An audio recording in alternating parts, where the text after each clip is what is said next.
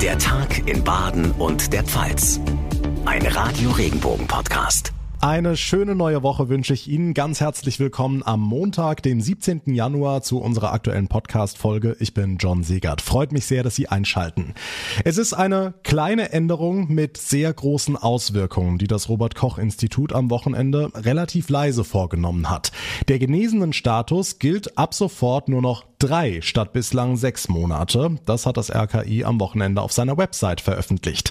Warum diese Änderung? Inwiefern Omikron da eine Rolle spielt und was das jetzt ganz konkret für die Menschen bedeutet, die sich von einer Corona-Infektion erholen? Das und vieles mehr erläutert mir in dieser Ausgabe der Virologe Professor Klaus Stör. Außerdem sind die Kinderimpfungen gegen Corona heute Thema. Darüber sprechen wir mit Dr. Roland Elling von der Freiburger Uniklinik. Seine Empfehlung in dieser Sache hören Sie ebenfalls in dieser dieser Ausgabe und wir werfen schon mal einen Blick auf morgen, denn dann geht's um ein sehr kurioses Gerichtsurteil zum Thema Homeoffice. Die Ex-Justiziarin des Erzbistums Köln hat einen Bürostuhl mit nach Hause genommen, um auch daheim während der Arbeit bequem zu sitzen. Dafür wurde ihr fristlos gekündigt. Sie zog daraufhin vor Gericht. Morgen steht in dem Fall die Entscheidung an. Ist diese Kündigung rechtlich in Ordnung gewesen und wie ist das eigentlich? Was darf ich aus dem Betrieb mit nach Hause ins Homeoffice nehmen? Darüber sprechen wir mit einem Arbeitsrechtler direkt nach den wichtigsten Infos vom heutigen Tag. Für viele kommt diese Nachricht heute sehr überraschend. Wer an Corona erkrankt ist, gilt seit Samstag nur noch drei Monate als genesen, statt bislang sechs Monate. Der genesenen Status wurde also quasi halbiert. Dabei hatte Gesundheitsminister Karl Lauterbach kürzlich noch darüber gesprochen, dass der Status künftig sogar länger als ein halbes Jahr gelten könne. Warum also diese Änderung? Was ist der Hintergrund? Unter anderem dazu ist mir jetzt der Virologe Professor Klaus Stör zugeschaltet. Schönen guten Tag. Hallo, schönen guten Tag. Herr Stör, erstmal allgemein zur Corona-Lage. Karl Lauterbach hat in den vergangenen Tagen immer wieder betont, Corona ist mit Omikron noch nicht vorbei, wir müssen die Zügel weiter anziehen. Sie sehen das dagegen etwas optimistischer. Ja, das stimmt. Die Pandemie ist noch nicht zu Ende, aber wir nähern uns. Und deswegen, weil sich das Virus verändert, weil die Immunität äh, angestiegen ist in der Population, äh, muss man auch die Maßnahmen anpassen. Man kann ja nicht weiter so machen wie vorher. Und äh, Anziehen Zügel halte ich für eine ganz schlechte äh, Bezeichnung dafür, dass wir jetzt selektiv die richtigen Maßnahmen deeskalieren müssen, aber weiterhin die Situation ganz genau beobachten. Was würden Sie da konkret sagen? Also was müsste deeskalativ passieren? Ja, es gibt ja Kontaktnachverfolgung, es gibt Quarantäne, es gibt 2G-Plus-Regeln äh, und mit dem sich verändernden Virus, mit der milderen Erkrankung, mit der höheren Infektiosität, mit der äh, verkürzten äh, Inkubationszeit und mit dem immer besseren Immunschutz in den unterschiedlichsten Altersgruppen äh, kann man ja die Maßnahmen anpassen. 2G Plus zum Beispiel im Restaurant äh, beruht auf der Datengrundlage, dass 0,0043 Prozent der Ausbrüche äh, bis jetzt auf Restaurants zurückzuführen waren. Äh, reicht das aus? Ähm, in dem 2G plus Regelungen für den Einzelhandel ist da eingepreist, dass 52 Millionen Kundenkontakte jeden Tag im Einzelhandel stattfinden und dass in, in diesem Einzelhandel in den letzten anderthalb Jahren nicht ein einziger nennenswerter Ausbruch zu verzeichnen war, weder bei Mitarbeitern noch bei den Kunden. Ähm, und jetzt haben wir zum Beispiel gesehen, in Niedersachsen gab es ähm, keine 2G-Plus-Regel im Einzelhandel im Nachbarland Schleswig-Holstein schon. Und bei den Inzidenzen äh, und bei den auch wenn Erkrankungen, äh, Einweisungen in die Krankenhäuser gab es offensichtlich keine Unterschiede, aber ein ungefähr 10 bis 15 prozentiger Unterschied in den Kassen der Einzelhändler. Also das wirkt schon, aber eben nur äh, in dem ein, bei den Einnahmen. Jetzt denken aber Länder wie Großbritannien, Dänemark oder Spanien äh, genau über so eine Exit-Strategie nach, wie Sie es ja vorschlagen. Wäre das in Deutschland denn nicht denkbar? Was sind denn die Faktoren, die dagegen sprechen? Ja, eine Strategie kann man sich ja immer entwickeln. Da muss man ja noch nichts äh, unternehmen. Und äh, die Engländer sagen, Failure of planning is planning for failure.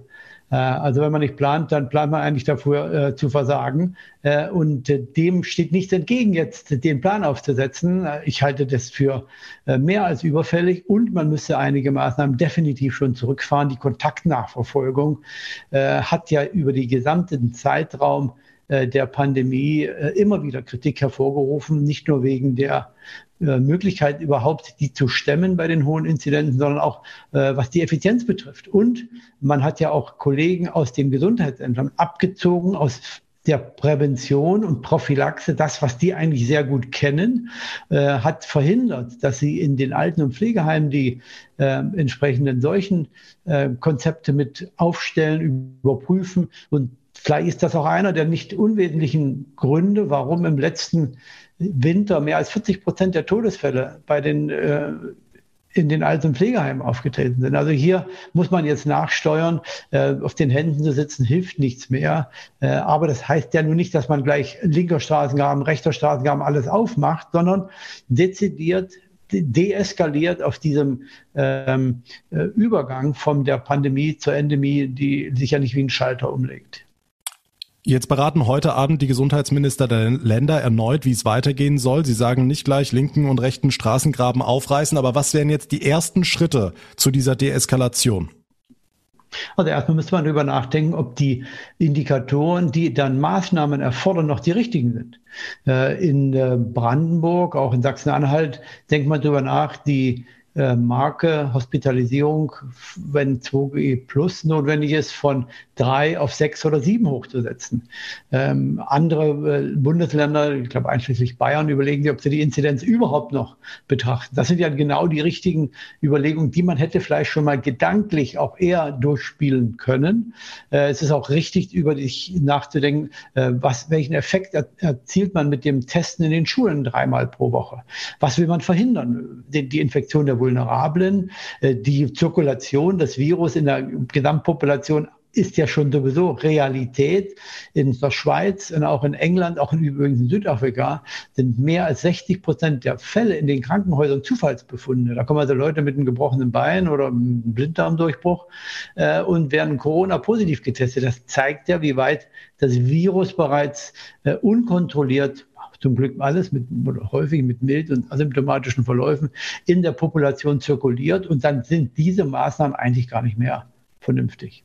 Hm, also die Maßnahmen müssen auf den Prüfstand. Jetzt haben wir Omikron, die Variante, die laut mehreren Studien ja für deutlich mildere Verläufe sorgt. Trotzdem heißt es immer wieder, dass die Krankenhäuser trotzdem kurz vor der Überlastung stehen. Müssen wir uns Ihrer Meinung nach wirklich darauf einstellen, dass wieder planbare OPs, planbare Behandlungen verschoben werden müssen? Also darauf einstellen ist eine gute Idee, weil man natürlich dann äh, auch sich die Flexibilität und Elastizität aufrechterhält zu reagieren. Aber die Daten aus den anderen Ländern zeigen ja diese aufgehende Schere zwischen den äh, durch den durch die Decke äh, jagenden Neuinfektionen, die sich abkoppeln völlig von dem Krankheitsgeschehen und der horizontal oder sogar abfallenden Kurve der Einweisung in die Krankenhäuser und Intensivstationen. Das muss man berücksichtigen. Ich halte es aber für gut, in den nächsten zwei, drei Wochen mal zu schauen, wie sich das bei uns umsetzt. Die Voraussetzung, dass das gut ausläuft, sind nicht, könnten nicht besser sein. Deutschland hat weit mehr Intensivbetten als die meisten Länder pro Kopf der Bevölkerung. Er hat ein außerordentlich restriktives äh, System gefahren in den letzten Wochen. Äh, in Deutschland ist auch die Gesundheitsversorgung an sich äh, sehr gut. Also warum sollte sich Deutschland hier äh, mit schlechterer Ausgang der Omikron-Welle hervortun. Also das kann ich mir nicht vorstellen, aber ein bisschen Vorsicht ist nicht schlecht. Deswegen planen ja, Maßnahmen wie 2G Plus, äh, Restaurants, Einzelhandel zurücknehmen, Kontaktbeschränkungen zurückfahren, die Kollegen umlenken äh, in die Alten- und Pflegeheime, äh, auch in den Schulen das Konzept jetzt sich sehr überlegen, brauchen wir noch äh, dreimal äh, das Testen äh, und die Quarantäne reduzieren bzw. aussetzen. All das sind ganz vernünftige Ansätze. Hm, die Quarantäneregeln wurden ja kürzlich erst von Bund und Ländern angepasst. Jetzt hat das Robert Koch Institut am vergangenen Freitag äh, mit Blick auf die Omikron-Variante auch am genesenen Status nachjustiert. Von sechs Monaten auf drei Monate wurde dieser Status verkürzt. Es gab jetzt keine große Pressekonferenz und auch keine große Pressemitteilung dazu. Gilt seit Samstag. Ähm, macht es aus Ihrer Sicht Sinn? Also inwiefern könnte das jetzt in der Omikron-Welle helfen, dass man diese, äh, diesen genesenen Status verkürzt? Also es ist prinzipiell so, dass man jetzt schlussfolgern könnte, gut, dann werden die nochmal geboostert, dann haben die natürlich alle noch einen besseren Immunschutz. Aber das ist ja eigentlich mit Daten nicht so gut belegt. Äh, der, ähm, das Immunsystem braucht auch eine gewisse Zeit, um zu reifen. Also wenn man jetzt alle Woche boostert oder alle Monat, dann wird völlig kontraindiziert. Ob alle drei Monate hilft, die Daten belegen das auch nicht so sehr gut. Äh, und darüber, äh, dazu kommt ja noch natürlich, dass die altersgruppenspezifischen äh, Besonderheiten gar nicht berücksichtigt wurden. Wenn das ein, äh, ein junger Mann ist und eine junge Frau, äh, keine Vorerkrankung, warum soll ich die nochmal boostern lassen? Wenn der über 60 oder 70 ist äh, mit äh, anderen äh, Vorerkrankungen, dann könnte man sich das nochmal überlegen. Also das reihenweise wieder so als Rasenmäher über die gesamte Population zu fahren, ohne Berücksichtigung von äh, anderen ähm, Konzept, äh, anderen äh, äh, Varianten, äh, anderen Bedingungen, äh, zeigt, dass, wir, dass man, glaube ich, auch nicht den, den, medizinischen Blickwinkel hier eigentlich, den praktikablen Blickwinkel mit hineinbringt. Ähm, in anderen Ländern der Schweiz äh, reicht der Antigentest aus äh, als Genesener, um ein Jahr lang äh, diesen Status zu behalten. Also es ist schon äh, interessant, wie das eine oder andere in Deutschland angewandt wird. Das wäre jetzt die nächste Frage gewesen mit Blick auf die Schweiz. Im Herbst wurde das erst auf ein Jahr verlängert, dieser genesenen Status. Wie passt diese Verkürzung da zu den Entscheidungen in Nachbarländern? Ja, wie ich schon sagte, ich meine, die Daten, die sind ja in allen Ländern gleich. Äh, man kann sicherlich die eine oder andere Variabilität mit hineinbringen, äh, je nachdem, wie das Empfinden ist in der Population, auch wie das Risiko, wie, die Risikoakzeptanz ist, ähm, wie in den Köpfen sich das, die, die Normalität wieder äh, einstellt. Aber dieser Unterschied ist mir vollständig unerklärlich. Nach drei Monaten, wenn man gesundet ist, ist es eigentlich sogar besser, äh, als drei Monate nach der Impfung, äh, weil der Genesenenstatus in der Regel äh, einen breiteren Immunschutz bieten sollte. Auch die Impfung ist natürlich auch sehr gut, das ist völlig fraglos.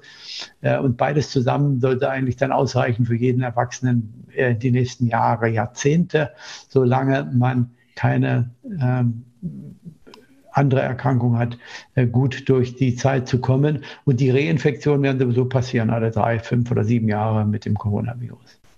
Jetzt haben wir dazu auch beim Gesundheitsministerium in Mainz angefragt. Da heißt es, diese genesenen Statusänderung sei absehbar gewesen durch die Änderung der sogenannten Schutzmaßnahmen-Ausnahmeverordnung. Ähm, da heißt es, die Immunantwort würde nach einer Genesung unterschiedlich lange halten und nach drei Monaten bei allen abnehmen. Daher sei diese Änderung vom RKI kongruent. Wenn das aber so absehbar gewesen ist, warum kommt es dann so überraschend? Ja, also erstmal ist es richtig, die äh, Immunantwort nimmt bei allen ab. Und wenn man da äh, gegensteuert, kann man einen gewissen Vorteil erzielen. Aber die Frage ist, ist das verhältnismäßig? Äh, ist der Vorteil groß genug, tatsächlich auch diejenigen zum Boostern zu drängen, die eigentlich davon überhaupt nicht oder marginal profitieren? Wenn ich einen Eimer Wasser ins Meer schütte, ist das auch voller. Das stimmt. Äh, und wenn ich jetzt, äh, das stimmt auch, dass der Immunschutz bei allen nach drei Monaten nach äh, abnimmt. Aber ist das relevant, was die Seuchenbekämpfung betrifft? Und soll man da wirklich im Rasenmäherprinzip über die gesamte Population fahren, ohne hier solche äh, Vorerkrankungen mit zu berücksichtigen? Das halte ich für nicht vernünftig. Das stößt jetzt natürlich auch einige vor den Kopf, die jetzt gedacht haben, sie würden im Februar, März noch als genesen gelten, jetzt vielleicht Urlaub gebucht haben und jetzt merken, okay, durch die Entscheidung, die jetzt rückwirkend seit dem Samstag gilt, ähm, fallen sie eben nicht mehr unter 2G. Ja, das äh, hat natürlich immer Nebenwirkungen, wenn man so etwas äh, umsetzt. Das wäre ja auch okay, wenn man in eine ähm, die entsprechende ähm, Wirkung erzielen würde. Äh, dann muss man eben auch damit rechnen, dass einige auch dagegen sind. Aber das ist immer eine, eine Abwägungsfrage. Und ich glaube, bei den drei Monaten, da hat man wohl nicht so richtig äh, sich die Daten angeschaut und vor allen Dingen auch nicht die, die, ähm, die Nebenwirkungen, sagen wir mal, diese Kollateralschäden, die man damit verursacht, bedacht. Es ist ja auch bei der ähm, Untersuchung von Antikörpern niemals ähm, ähm, evaluiert worden, ob man die nicht auch als genesenen Status verwenden könnte. Das stellt ja die Immunologie komplett auf den Kopf, äh, wenn man Personen, die Antikörper haben, nicht als genesen äh, ansieht. Das ist ja die Antikörper sind ja der Beweis der Infektion. Äh, und ähm, da kann man sicherlich den einen oder anderen schon mit vergraulen, ja. Lassen Sie uns kurz noch zur Impfpflicht kommen. Das Thema, das Deutschland spaltet wie kaum ein anderes. Äh, die Debatte nimmt weiter an Fahrt auf, je mehr es Richtung ähm, Frühjahr geht, wenn die medizinische Impfpflicht, also die Impfpflicht im Gesundheitswesen greifen soll. Wie ist Ihre Position dazu? Sinnvoll auch eine allgemeine Impfpflicht oder sollte das ganze Thema angesichts von Omikron nochmal überdacht werden? Also wie bei allen Maßnahmen der Pandemiebekämpfung geht es darum, die effizienteste zu finden. Und hier geht es darum, den Impfschutz zu verbessern, die Impfrate zu erhöhen. Da ist die Impfpflicht ein, ein super Instrument. Aber es hat wie alle Medikamente auch Nebenwirkungen. Und es gibt andere Alternativen. Und so wie man die Impfpflicht evaluiert auf, seine, auf ihre Wirksamkeit, muss man das mit den Alternativen auch machen. Und äh, ihre Vorteile, Nachteile abwägen und dann aus dem Instrumentarium die auswählen, die Intervention, die am meisten Sinn ergibt. Äh, und da kann ich mir nicht vorstellen, dass die, oder das weiß ich, dass die Impfpflicht nicht unbedingt immer das beste Mittel ist. Und wenn wir mal für einen Augenblick annehmen würden, das wäre so, wenn man nach einer guten Analyse dazu dem Punkt kommt, dass sie den geringsten Kollateralschaden setzt, den höchsten Nutzen hat, ähm, gesundheitsökonomisch äh, vernünftig ist und tatsächlich das Ziel erreicht, dann müsste man immer noch fragen, müsste man alle äh, in die Impfpflicht nehmen? Oder reicht es aus die über 50 und 60-Jährigen? Denn die tragen ja die größte Krankheitslast. Also das muss man erstmal machen. Das nennt man ähm, äh, ergebnisoffene ähm, Diskussion von äh, Prävention, von, in, von Interventionen ähm, und Vorbereitung von politischen Entscheidungsvorlagen. Aber was noch schwerwiegender jetzt für diese Zeit ist, dass die zeitliche Komponente hier hineinspielt, schafft man es noch, sowohl die rechtlichen als auch die logistischen Voraussetzungen für eine Wirkung dieser Impfpflicht, auch welch, welcher Natur auch immer, allgemeine oder nur 50, 60-Jährigen, umzusetzen, bevor der Frühling kommt. Das sehe ich eigentlich nicht so. Äh, und dann muss man sich fragen, wenn man sie umsetzt, braucht man sie denn noch im Winter? Ist es denn nicht dann so, dass sich die meisten Menschen haben impfen lassen und da obendrauf bei sehr, sehr, sehr vielen die Omikron natürliche Immunität kommt und das Gesamtpaket dann eigentlich eine Impfpflicht nicht mehr notwendig macht, sondern nur eine Impfempfehlung für die 50 bis 60-Jährigen im nächsten Winter. Also das sind alles Überlegungen, die muss man jetzt ähm, anstellen, aber die kommen zu spät. Ähm, seit dem Anfang der Pandemie eigentlich schon seit sehr langem gibt es Textbücher darüber, wie Impfangebote angenommen werden in Populationen, äh, nicht nur bei Masern, wo wir ja auch eigene Erfahrungen in Deutschland haben, äh, sondern auch Diphtherie, Tetanus, Pertussis, Hip, Hepatitis B, Poliomyelitis, äh, Poliomyelitis, äh, Masern, Mumps, Rubella. Es gibt ja sehr viele Impfstoffe, die äh, in eine Massenimpfung hineingeführt wurden. Und da weiß man, dass nicht alle die Impfung annehmen. Man wusste auch am Anfang der Pandemie schon, dass es keine äh, vollständige Immunität gibt. Es gibt ja vielleicht äh, drei, vier Impfstoffe, wo, da, wo man eine, eine sterile Immunität hat, Pocken, Masern, Gelbfieber.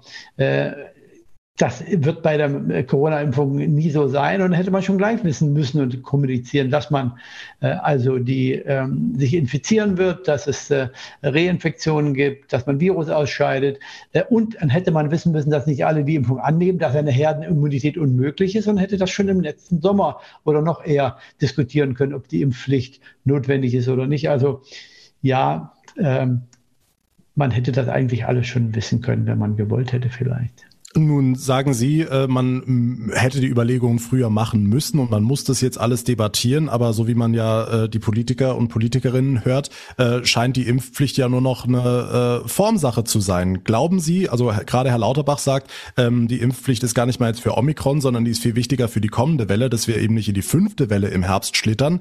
Glauben Sie, die Impfpflicht wird kommen oder glauben Sie, die wird noch kippen?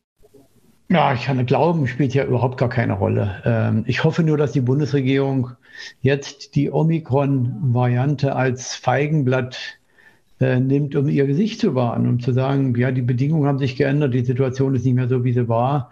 Äh, das Ziel, die Impfrate äh, zu erhöhen, können wir anders erreichen oder brauchen wir nicht mehr erreichen und für den Herbst bereiten wir es anders vor. Ich habe manchmal die, das Gefühl, dass man irgendetwas unbedingt durchsetzen und umsetzen will und sich dann an jeden Strohhalm ähm, hängt, der das ermöglicht. Ja, zwar ist erstmal Delta, wir wollen die Impfpflicht, machen wir über Delta. Äh, jetzt äh, gibt es eigentlich keinen Grund mehr in diesem Winter darüber zu diskutieren und sich, äh, aber man könnte über das nächsten Herbst nachdenken und jetzt hofft man irgendwie, habe ich den Eindruck, dass jetzt der Herbst dann doch noch genügend Fälle auftreten, aber man evaluiert doch gar nicht die Alternativen. Vielleicht gibt es ein anderes Ergebnis. Äh, wie müssen wir denn uns darauf vorbereiten? Man könnte ja jetzt zum Beispiel eine seroepidemiologische Studie beginnen die im Sommer dann die Daten generiert, dass man sich im Herbst äh, auf der Grundlage von Zahlen und Fakten entscheiden kann, ob die Impfung notwendig ist für alle. Das wären ja alles so ganz kluge Sachen, aber die, ja, ich weiß nicht, ob man das äh, tatsächlich auch machen wird. Professor Stör, letzte Frage. Heute Abend Gesundheitsministerkonferenz. Gibt es einen Wunsch, den Sie äh, äußern könnten oder äußern würden, wenn Sie könnten? Ja, ich würde sagen, äh, beschafft euch mal einen strukturierten Prozess der Risikoeinschätzung äh, und seht zu, dass ihr ein multidisziplinäres Expertenteam euch engagiert, was für euch drei Alternativvorschläge für jede Intervention erarbeitet, den Vorteil und Nachteil jeweils herausarbeitet, das nicht nur aus der virologisch-epidemiologischen Perspektive evaluiert, sondern auch der gesundheitsökonomischen, sozialen äh, Krankenhausperspektive. Äh, und dann könnt ihr mit diesem von euch geschaffenen äh, strukturierten Prozess der Einforderung von wissenschaftlicher Zuarbeit euch aus diesen Alternativen die auswählen, die am meisten Sinn ergibt. Das ist besser als Einzelpersonen zu befragen oder ab und zu mal ein Expertenteam zu dem einen oder anderen Thema zu einzuberufen. Professor Klaus Stör, vielen, vielen Dank für die ausführliche Einschätzung. Ich bedanke mich bei Ihnen. Kommen wir zu den aktuellen Corona-Zahlen. Die 7-Tage-Inzidenz liegt heute bei unglaublichen 528 deutschlandweit. Wieder ein neuer Rekord. Und immer mehr Infizierte heißt auch immer mehr Menschen, die das Thema Isolation und Quarantäne betrifft. Jens Baumgart aus der Radio Regenbogen Nachrichtenredaktion, lass uns das mal durchgehen. Wie ist das geregelt mit der Arbeit? Also zunächst mal, wenn man wirklich krank ist, sich infiziert hat, äh, dann muss man ja in Isolation. Über die Unterschiede bei den Begriffen haben wir ja vergangene Woche schon gesprochen. Und dann wird man in der Regel auch äh, ganz normal krankgeschrieben vom Arzt oder der Ärztin. Und dann muss man äh, natürlich auch nicht arbeiten gehen, genau wie bei einer Erkältung auch nicht. Das ist eine Krankschreibung und damit basta. Wenn man jetzt aber wirklich gar keine Symptome hat, gerade bei Omikron passiert das ja, dann kann es sein, dass man auch nicht krankgeschrieben wird und dann musst du, wenn möglich, von zu Hause aus weiterarbeiten tatsächlich. Also trotz Corona. Okay. Punkt zwei, Quarantäne. Wenn man nur Kontakt hatte zu infizierten Menschen, da ist es ein bisschen komplizierter, ne? Genau, es geht ja schon los mit der Frage, muss ich überhaupt in Quarantäne? Geboosterte müssen es seit letzter Woche nicht mehr in Rheinland-Pfalz. Das gleiche gilt für frisch doppelt geimpfte bis zu drei Monate nach der zweiten Impfung. Auch da fällt die Quarantäne weg. Das heißt, äh, dann muss man logischerweise auch arbeiten gehen, wenn der Chef oder die Chefin das so wollen. Alle anderen sollen sich tatsächlich absondern und dann kommt es eben wieder drauf an, in welchem Beruf arbeite ich. Kann ich von zu Hause aus arbeiten? Dann kann man das äh, mit dem Chef oder der Chefin besprechen. Wenn es nicht geht mit Homeoffice, dann gibt's den Lohn trotzdem weiter und der Arbeitgeber bekommt eine entsprechende Entschädigung vom Staat. Äh, das ist im Infektionsschutzgesetz so geregelt. Okay, und Menschen, die sich der Impfung verweigern, die können davon ausgenommen werden, oder? Ja, das war ja eine Regel, die für ein bisschen Wirbel gesorgt hat. Lohnfortzahlung im Quarantänefall. Also diese Entschädigung gibt es tatsächlich nicht, wenn die Beschäftigten die Quarantäne durch eine Impfung hätten verhindern können. So heißt es offiziell, wobei das juristisch so ein bisschen wackelig ist. Wer sich nicht impfen lassen darf, aus verschiedenen Gründen, ist davon natürlich ausgenommen. Also ich glaube, ähm, es ist viel gute Kommunikation im Moment nötig zwischen Chefs und Beschäftigten. Äh, man muss nicht arbeiten, wenn man in Quarantäne ist, aber man kann. Da sind eben kreative kreative Lösungen gefragt. Wie so oft in Corona-Zeiten. Dankeschön, Jens Baumgart. Sollte ich mein Kind gegen Corona impfen lassen oder nicht? Diese Frage stellen sich ja gerade ganz viele Eltern, denn unter anderem an Schulen und Kitas schnellen ja die Corona-Zahlen gerade richtig in die Höhe. Über das Thema Kinderimpfungen haben wir mit Dr. Roland Elling gesprochen. Er ist Kinderinfektiologe und Oberarzt an der Freiburger Uniklinik und er hat eine ganz klare Empfehlung. Jedes Kind, das eine Vorerkrankung hat, da würde ich ganz dringlich empfehlen, die zu impfen. Ich würde das Gleiche genauso dringlich tun, wenn es Angehörige gibt, die eben zum Beispiel ein geschwächtes Immunsystem haben oder einen anderweitigen Grund für ein Risiko eines schweren Covid-19-Verlaufs. Und für die Kinder, die einfach gesund sind und keine Vorerkrankung haben, in der Altersgruppe 5 bis 11, glaube ich, kann man auch positiv unterstützen, dass man die Impfung ohne Sorge durchführen kann. Unterstützt wird diese Empfehlung von wissenschaftlichen Daten. Eine aktuelle Studie aus den USA zeigt, bei 8,7 Millionen Impfungen bei Kindern zwischen 5 und 11 Jahren traten laut den Behörden elf Fälle einer Herzmuskelentzündung auf. Für Roland Elling ist im Vorfeld einer Kinderimpfung insbesondere die Aufklärung der Eltern wichtig. Wenn es aber jetzt Eltern gibt, die sagen, ach, mir ist das alles noch zu jung und ich meine, natürlich sind es, muss man gleichzeitig sagen, wir haben jetzt noch keine jahrelange Erfahrung mit dem Impfstoff. Wir haben zum Glück jetzt eben einen millionenfachen Impfstoff, Erfahrung sozusagen an Einzelimpfungen und die Nebenwirkungen, von denen wir wissen, sind alles welche, die wirklich kurz nach der Impfung auftreten. Also ich glaube, die Sorge, dass man sagt, man lässt jetzt ein Kind impfen und es kriegt dann viel später Nebenwirkungen, die muss man im Moment wirklich auch nicht haben. Aber dann kann man es gemeinsam halt abwägen. Die Empfehlung des Kinderarztes und neue Daten aus der Forschung sprechen also für eine Kinderimpfung gegen Corona, insbesondere wenn es Vorerkrankungen gibt. Es ist ein Fall, der die Region erschüttert hat. In einem Raststatter Pflegeheim sind nach einem Corona-Ausbruch im Dezember bis heute 13 Bewohner gestorben. Insgesamt 50 hatten sich mit dem Virus infiziert.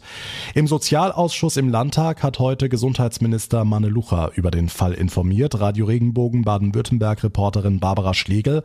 Was konnte er über die Hintergründe sagen? Nun, ein wesentlicher Faktor für die vielen Infektionen und Todesfälle ist wohl die niedrige Impfquote oder genauer gesagt Boosterquote. Nur die Hälfte der Heimbewohner hatte zum Zeitpunkt des Corona-Ausbruchs eine Auffrischungsimpfung erhalten. Gesundheitsminister Manne Lucha verwies auf eine ähnliche Situation in einer Einrichtung desselben Trägers in Gaggenau. Dort waren 76 Prozent der Bewohner geboostert. Hier gab es weniger schwere Krankheitsverläufe und nur in Anführungsstrichen einen Todesfall. Okay, gab es denn genügend Booster-Angebote? Denn das war ja im Herbst auch erstmal schwierig. Das Gesundheitsministerium hatte ab September alle Einrichtungen im ganzen Land regelmäßig informiert. Es gab Angebote der mobilen Impfteams, der niedergelassenen Ärzte. Das wurde auch regelmäßig abgefragt. Es hat weder am Impfstoff noch am Angebot gemangelt, hat Minister Lucha vor dem Ausschuss betont. Aber letztlich entscheiden sich Betreuer, Bewohner oder ihre Angehörigen für oder gegen die Impfung. Und hier spielt offenbar auch die Binnendynamik in den Einrichtungen Einrichtungen eine Rolle. Gibt es oder sind ein paar wenige starke Impfskeptiker da, können die die Belegschaft aufwiegeln und es werden Zweifel gestreut. Gesundheitsminister Manelucha sprach von einer bitteren Erkenntnis. Der Landtag hat sich heute mit den Corona-Todesfällen in einem Raststatter Pflegeheim beschäftigt. Es laufen derzeit noch Untersuchungen. Dankeschön, Barbara Schlegel, zu den ersten Erkenntnissen. Was ist sonst heute wichtig für Baden und die Pfalz? Das fassen Ihnen jetzt unsere Regionalreporter zusammen. Nachrichten für die Region Karlsruhe, die Ortenau und den Schwarzwald. Ich bin Sascha Baumann. Die Corona-Zahlen steigen weiter rasant an und auch das mittlerweile bekannte Abwasserorakel der Stadt Karlsruhe verheißt nichts Gutes. Anhand von Abwasserwerten kann die Stadt die Entwicklung der Infektionszahlen relativ sicher vorhersehen.